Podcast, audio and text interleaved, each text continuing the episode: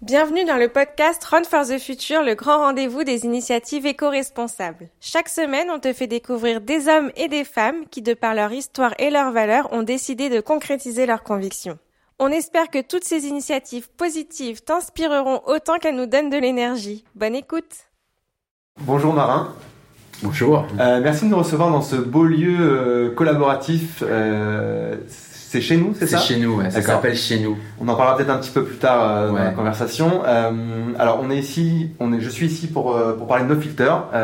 Tu es fondateur de ce projet. Est-ce que tu peux nous en dire plus? Alors, on va commencer déjà par la base. Comment cette idée a germé dans ton cerveau et comment en es-tu arrivé ici? Alors, euh, en fait, c'est c'est une histoire qui... euh, c'est même une aventure, je dirais. C'est une aventure qui prend ses racines euh, il y a environ deux ans et demi. Euh, je travaillais à l'époque à San Francisco, euh, aux États-Unis, dans une boîte qui était ultra engagée dans l'alimentation, d'un point de vue environnemental et social.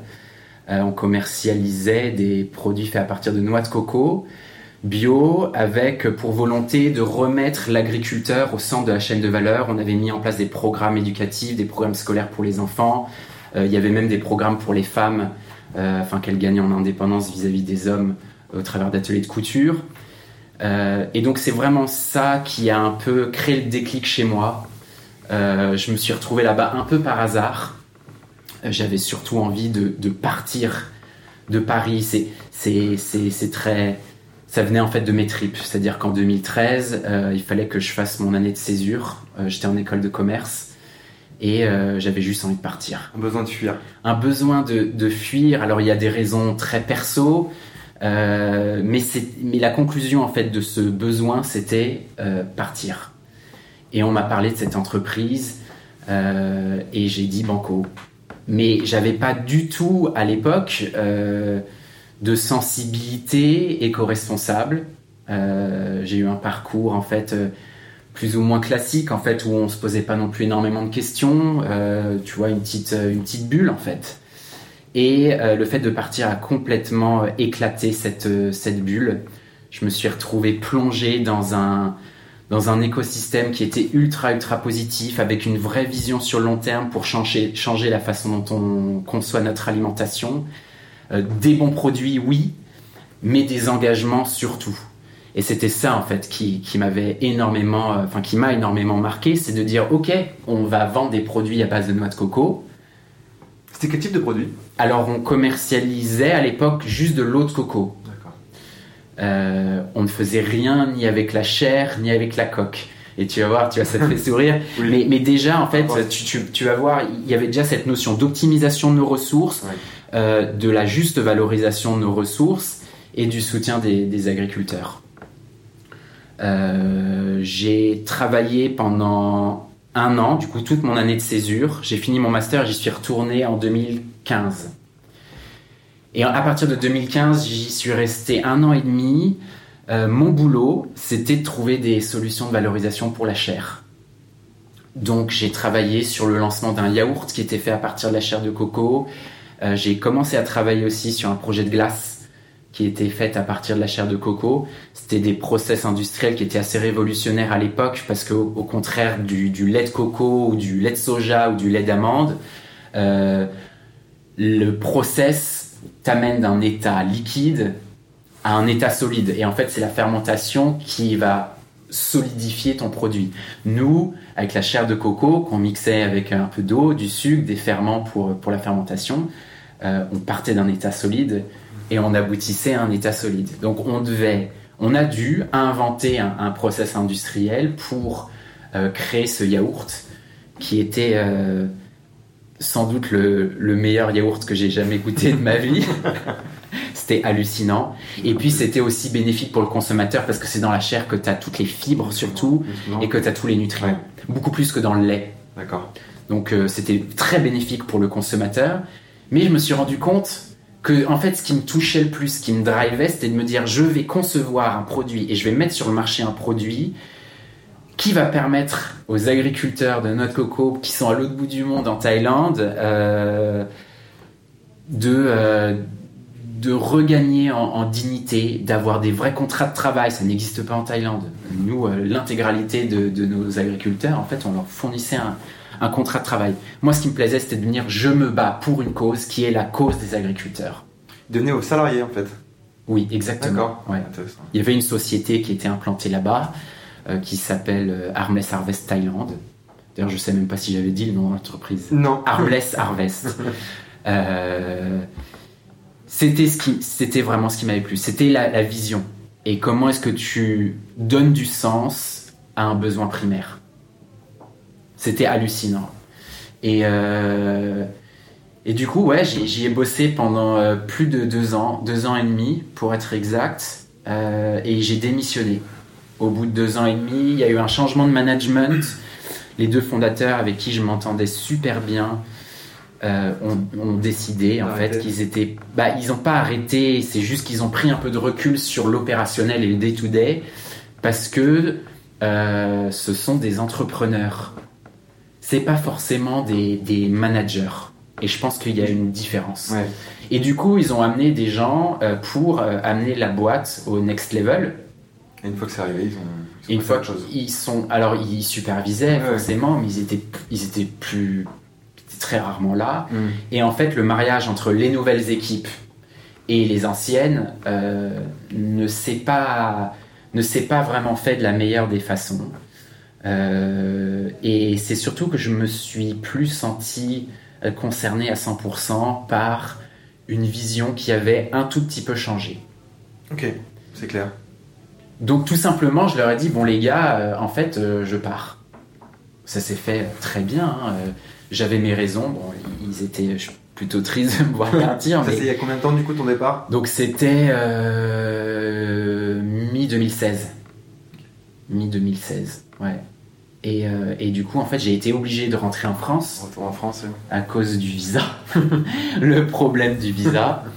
Et, euh, et en fait, je me suis dit, il faut absolument que tu te serves de cette expérience comme quelque chose de positif. Le, la- ma première réaction, c'était, euh, putain, tu, c'est un peu un échec. Parce que je me voyais habiter là-bas, mais plusieurs années. J'adorais la ville, j'adorais la boîte, j'adorais les gens que j'avais rencontrés, j'adorais le dynamisme euh, et la nouvelle vision de l'alimentation qu'il y a euh, en Californie. C'est hallucinant.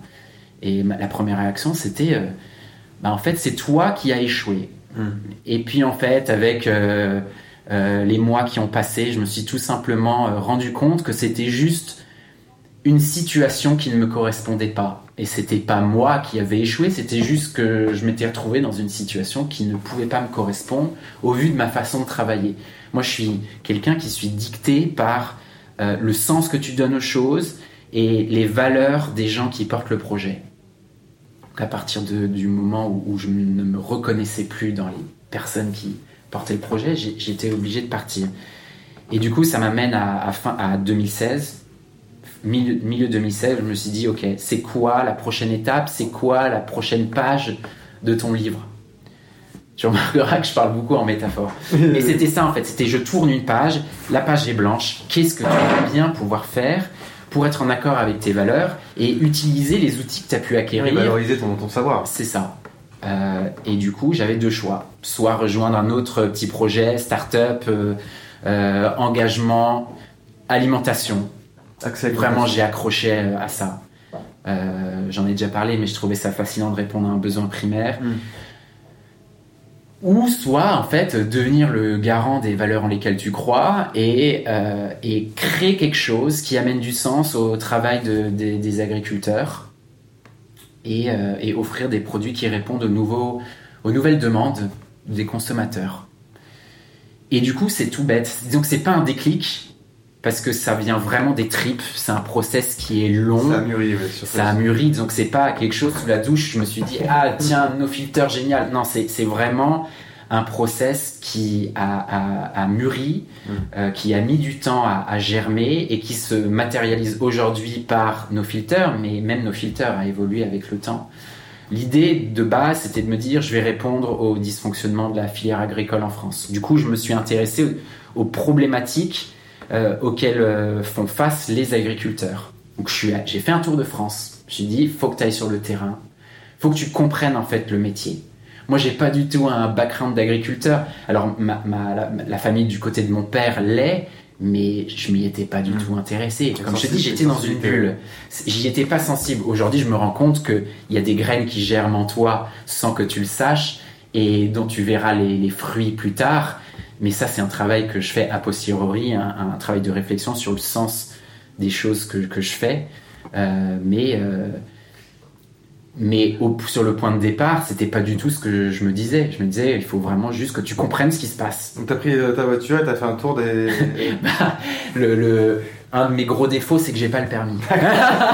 plus compliqué pour le Tour de France. Mais moi, Donc moyens. suis allé en train et, et puis, euh, et puis les, les agriculteurs que j'ai pu rencontrer ont eu la gentillesse de m'accueillir chez eux. Je suis parti en Bretagne. Ouais. Euh, Belle région. Belle région, très belle région, Mm. que je connaissais surtout euh, euh, pour les vacances. Ah, puis ils sont très engagés, je trouve, dans cette région, les agriculteurs. Il y a une vraie démarche euh, éco-responsable, biologie, bio. Enfin, ils sont, ils sont très en avance là-dessus. Très en avance, ouais. Bah, la Bretagne, ça a été là où j'ai commencé. D'accord. Euh, après, je suis allé euh, dans les pays de la Loire, la région centre, le sud-ouest, la Provence. Et en fait, le, le portrait que me dressaient les agriculteurs de leur exploitation euh, n'était pas tout rose, alors même qu'il y avait une passion chez eux, et vraiment tous ultra passionnés. Mais ils te disent, bah putain, ouais, j'ai des- des problèmes. Hmm. Le premier, c'était euh, le gaspillage alimentaire. Le- leur gaspillage à eux? leur gaspillage à eux, ouais. C'était de me dire, bah écoute, euh, tu vois, euh, il y a souvent euh, 10% de ce que je produis qui est laissé au champ parce que ça n'a ni la bonne forme, la bonne taille, la bonne couleur. Parfois j'ai des surplus, je ne sais pas quoi en faire. Ah, 10%, c'est C'est énorme. c'est énorme. Il y a un exemple qui est ultra frappant, c'est euh, un producteur de tomates avec qui je travaille en, Touraine, qui produit 4000 tonnes à l'année. Il en jette 400. 400 tonnes, ça représente, ça représente des millions de bouteilles de jus. Donc, et ça, c'est juste un mec. hein. Donc c'est dingue. C'est c'est démentiel.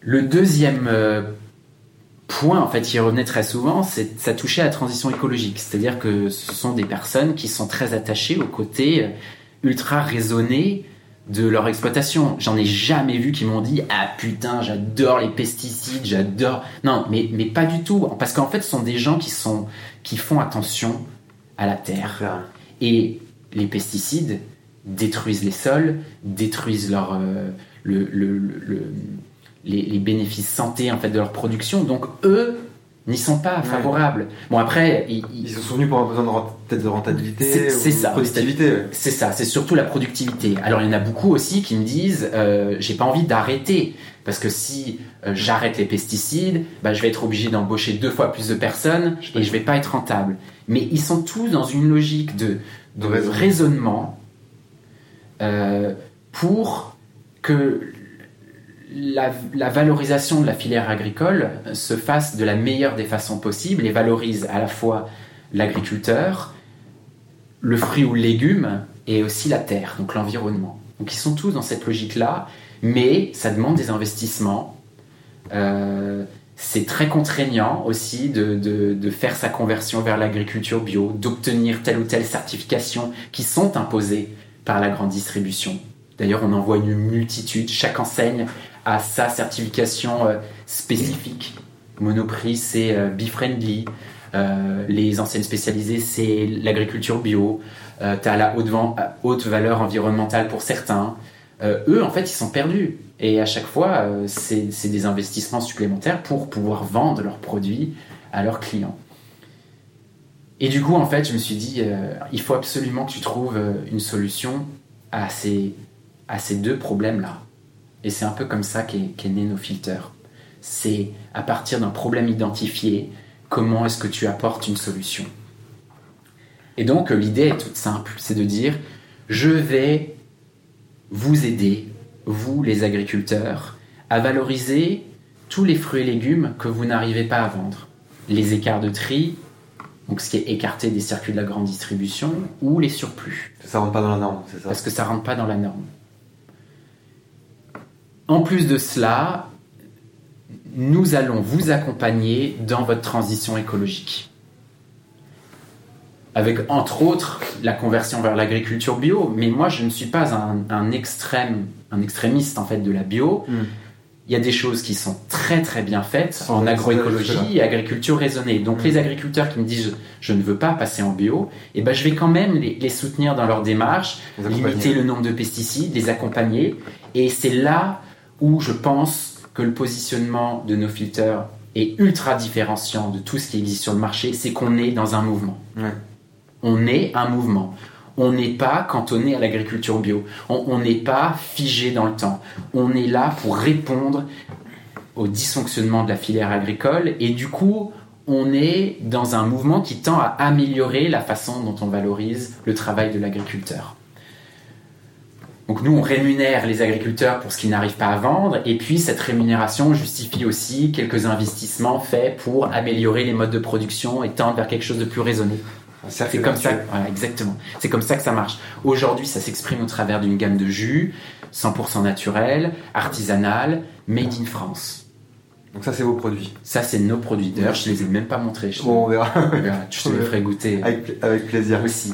Donc pour l'instant, des jus de fruits. euh, Enfin, quel type de fruits vous utilisez Alors, euh, la tomate, la pomme et la carotte. Ok. On a trois grandes bases et on a deux recettes qui sont issues de chaque base. Donc on a six produits au total. Le carotte citron, le carotte citron curcuma pour la carotte. Euh, Le pomme gingembre, le pomme persil citron pour la pomme, le 100% tomate et le tomate poivron piment pour la tomate. Ok. Tu remarqueras que ça reste des, des recettes qui sont ultra simples. Il n'y a jamais plus de trois ingrédients. Pourquoi? Parce que j'ai vraiment envie de mettre en avant l'aspect très brut du produit. Euh, je suis pas là pour euh, euh, cacher des ingrédients par d'autres.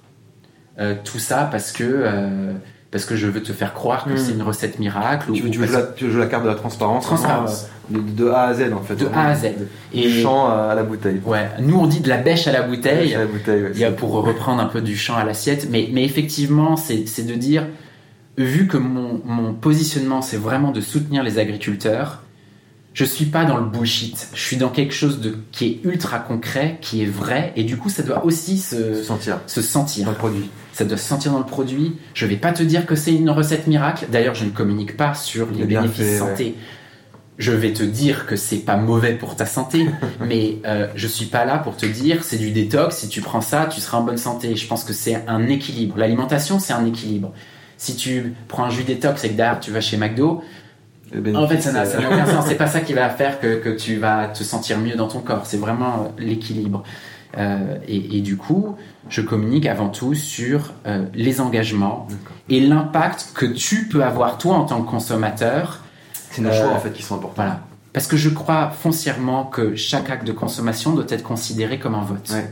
Ça, c'est une notion qui revient souvent. Ça. Mais, mais c'est vraiment ça. Et avant, euh, le, terme vote était euh, très associé à la politique. Donc en fait, on, se- disait, le vote ne touche que la politique ou euh, le milieu associatif. Mais je pense qu'aujourd'hui, et d'ailleurs ça se voit bien quand tu fais des sondages auprès des, Français et des consommateurs en, général, il, y a quelque chose qui, arrive de plus en plus, c'est quel doit être le rôle de l'entreprise le, le rôle de l'entreprise est en train de changer. Il y a euh, un facteur de réussite, il y a des facteurs de réussite autres que la rentabilité économique. Mm. Et il y a aussi une question d'image, c'est-à-dire que si j'achète euh, euh, cet ordi-là, si j'achète ce portable-là, c'est quelque chose qui va me décrire moi en tant que personne. Parce que chacun de mes actes de consommation va aussi me définir en tant que personne. Et du coup, les consommateurs font de plus en plus des choix de consommation qui vont euh, les définir. Mm. Et comme il y a un besoin de se sentir bien, de plus en plus de choix vont être faits vers des marques qui portent de vraies valeurs, qui sont éco-responsables.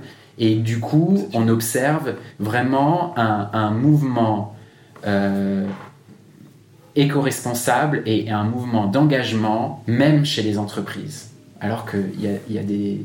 Il y a quelques années, en Ouais, fait, ouais. on n'en entendait même pas parler. C'était une, bouger, ouais. une réelle dichotomie. Tu as le milieu associatif qui fait les bonnes choses, les mais finalement, c'est pas trop pris au sérieux Ouais, parce que, en fait, il n'y a pas, a d'argent.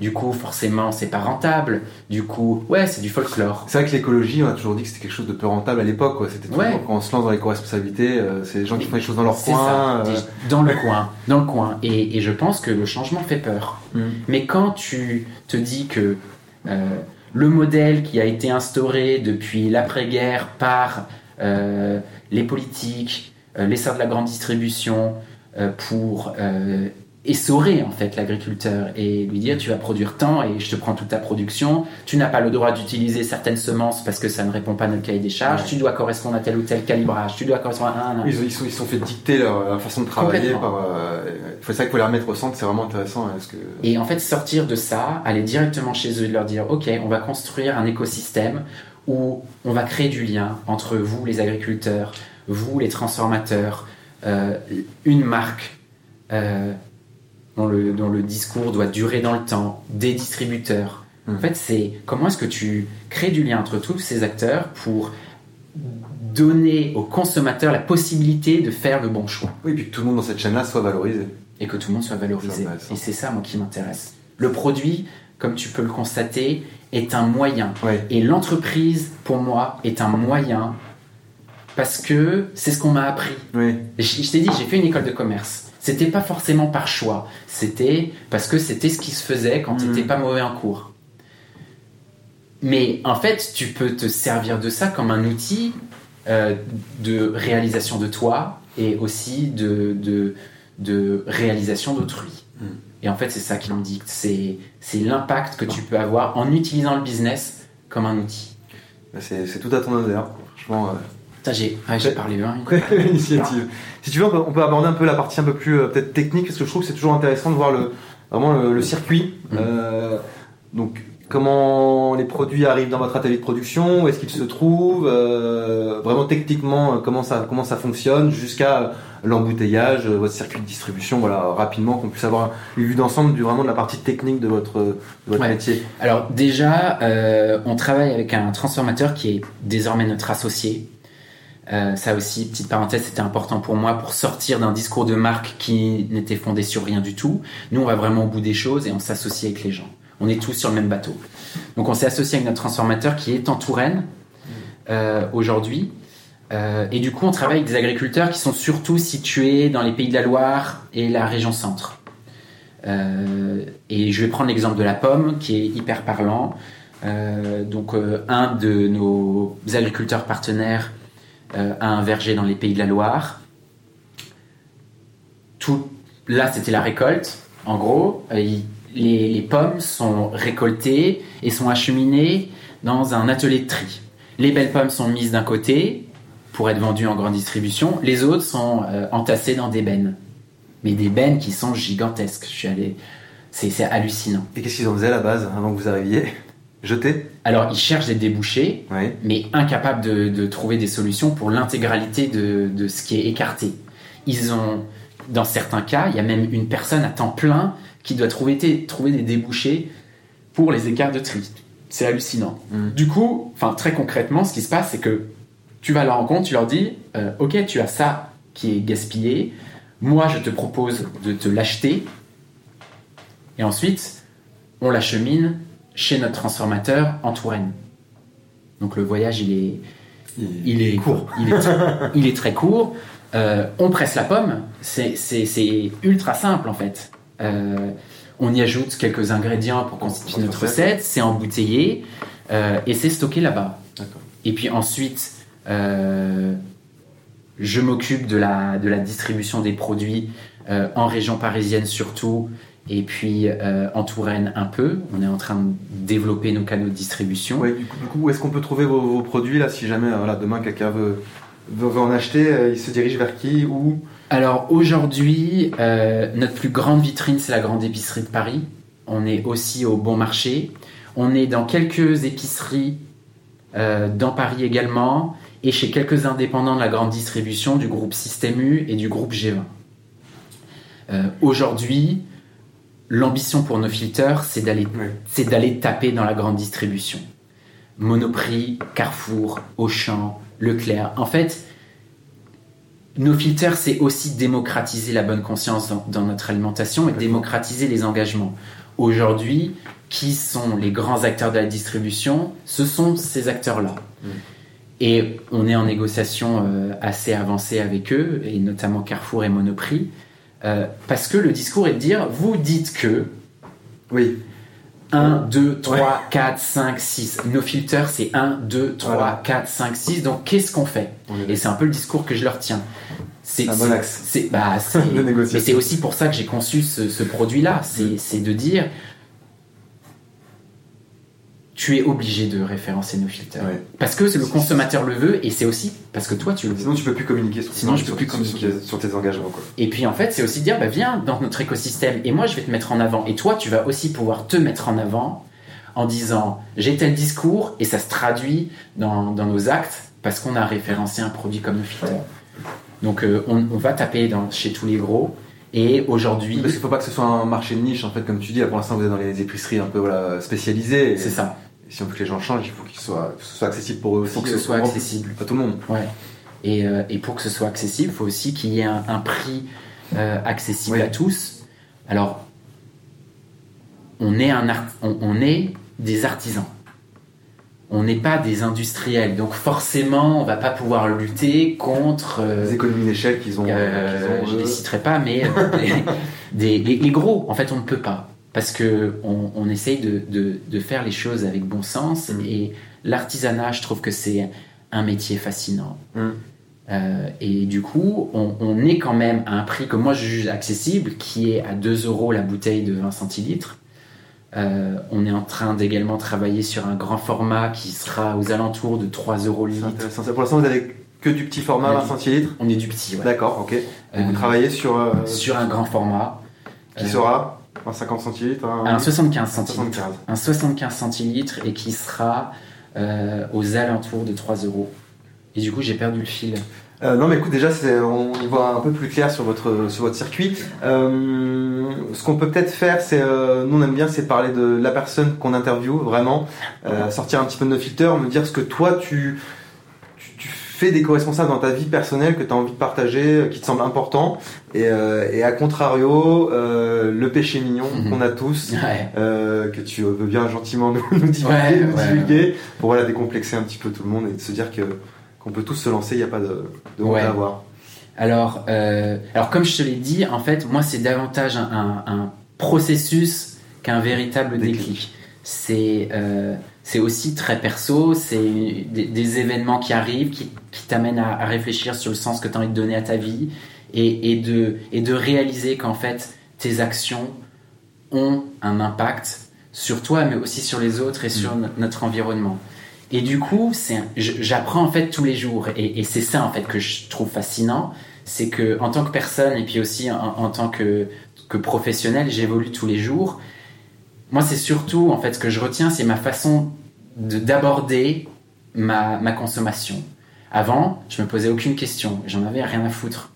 Aujourd'hui, je réfléchis et je pense que c'est déjà l'étape numéro un. Ça se traduit pas forcément par euh, par euh, une- une- un changement radical, mais je pense que la première étape c'est d'abord de se poser des questions, s'intéresser à ce que tu achètes, Mm. comprendre comment ça a été fait, où, euh, par qui, euh, à quel prix. Euh, en fait, toutes ces questions-là qui sont importantes. Euh, tu vois, là récemment, je me suis acheté des baskets qui sont faites à partir de, de, de fibres recyclées.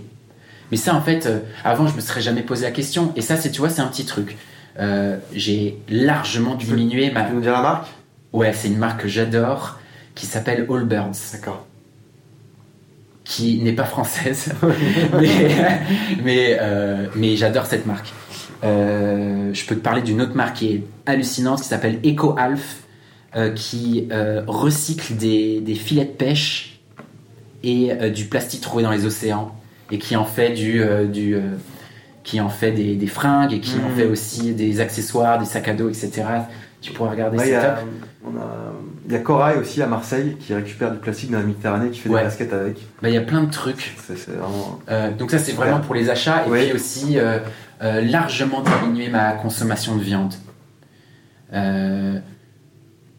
Pareil, je... raisonner là-dessus quoi. Voilà. On n'est pas obligé d'arrêter à 100%, mais réfléchir, de savoir d'où ça vient. Ouais. En fait, c'est c'est ce que c'est le terme raisonner. Je suis d'accord. Je, je, je suis pas quelqu'un d'extrême. Donc comment est-ce que tu c'est ici une histoire de curseur. Où est-ce que tu places ton curseur? Avec quel curseur est-ce que toi tu te sens à l'aise? Et du coup, pour moi, ça se traduit par des petites choses. diminuer sa consommation de viande, ouais, c'est c'est important parce que euh, tu te rends compte qu'il y a d'autres façons de, de bien s'alimenter. Donc ça, c'est les petits trucs. Après, comme je t'ai dit... Ton péché mignon. Ouais, ton péché mignon. Euh, moi, je suis quelqu'un qui suis aussi drivé par l'efficacité. Du coup, hmm. dès que ça demande un peu de temps, en fait, rapidement, je vais avoir la flemme. Et moi, je suis un peu un flemmard. Mais, mais le flemmard, en fait, euh, il t'amène aussi à, réfléchir à, à comment euh, être le plus efficace possible pour économiser ton temps. Mais c'est vrai que euh, je pense que le, le, truc qu'il faudrait que je fasse plus, c'est le, tri. En fait, il y a des moments où oh, ça me saoule. Tri des déchets, tu veux dire Tri des déchets. Il y a des moments où ça me saoule parce que bah, t'as tout mis dans un même panier et puis c'est chiant. Et et bon, parfois je le fais, parfois je le fais pas. Euh, et je sais que quand je le fais pas, t'es de mauvaise conscience. Bah, et je vais partir, je vais me dire putain, t'as fait une connerie. et puis, euh, et puis ouais, tu, tu, passes à autre chose. Mais c'est un truc que j'aimerais, euh, que j'aimerais améliorer. Je comprends. Écoute, merci d'avoir partagé ça. C'est, franc et, honnête et sympathique. est-ce qu'on peut finir sur euh, en dehors de nos filters, est-ce que tu peux nous, nous présenter, nous parler d'un projet, de quelqu'un que tu, que tu soutiens pour son initiative euh, Voilà. Euh, alors, je vais, te, je vais te parler de quelqu'un que j'ai rencontré il y a un peu plus d'un an, qui n'a rien à voir avec nos filters. C'est le but. c'est une fille qui s'appelle Chiara Condi, qui est d'origine italienne, qui vit en France et qui a monté un super projet euh, qui s'appelle Led by Her. Et en fait, elle, ce qu'elle a monté, c'est une association qui va aider les femmes qui ont subi des violences dans leur vie et qui sont du coup euh, complètement écartées de la société. en marge, oui. Ils sont en marge complète de la société et elle va euh, les réinsérer grâce à l'entrepreneuriat. Et là où j'ai complètement accroché à son discours, c'est qu'elle aussi, elle estime que le, le, monde de l'entreprise, en fait, c'est un superbe moyen pour donner du pouvoir aux gens qui ont des idées, qui veulent changer les choses et qui n'en ont pas forcément les moyens tout seuls. Pour des raisons ultra perso, donc là en l'occurrence c'est hyper malheureux, mais c'est des choses que, ces femmes-là ont subies. Mais c'est aussi, je pense, un moyen de, de, de, débloquer des personnes qui n'ont pas forcément euh, subi des, des, malheurs dans leur vie, mais qui se mettent des barrières. Et, moi, c'est ce que je retiens chez elle, c'est le empowerment, c'est comment tu le, le, fait de donner le pouvoir à, quelqu'un qui euh, tout seul ne pourrait pas réaliser ce qu'il a dans les tripes.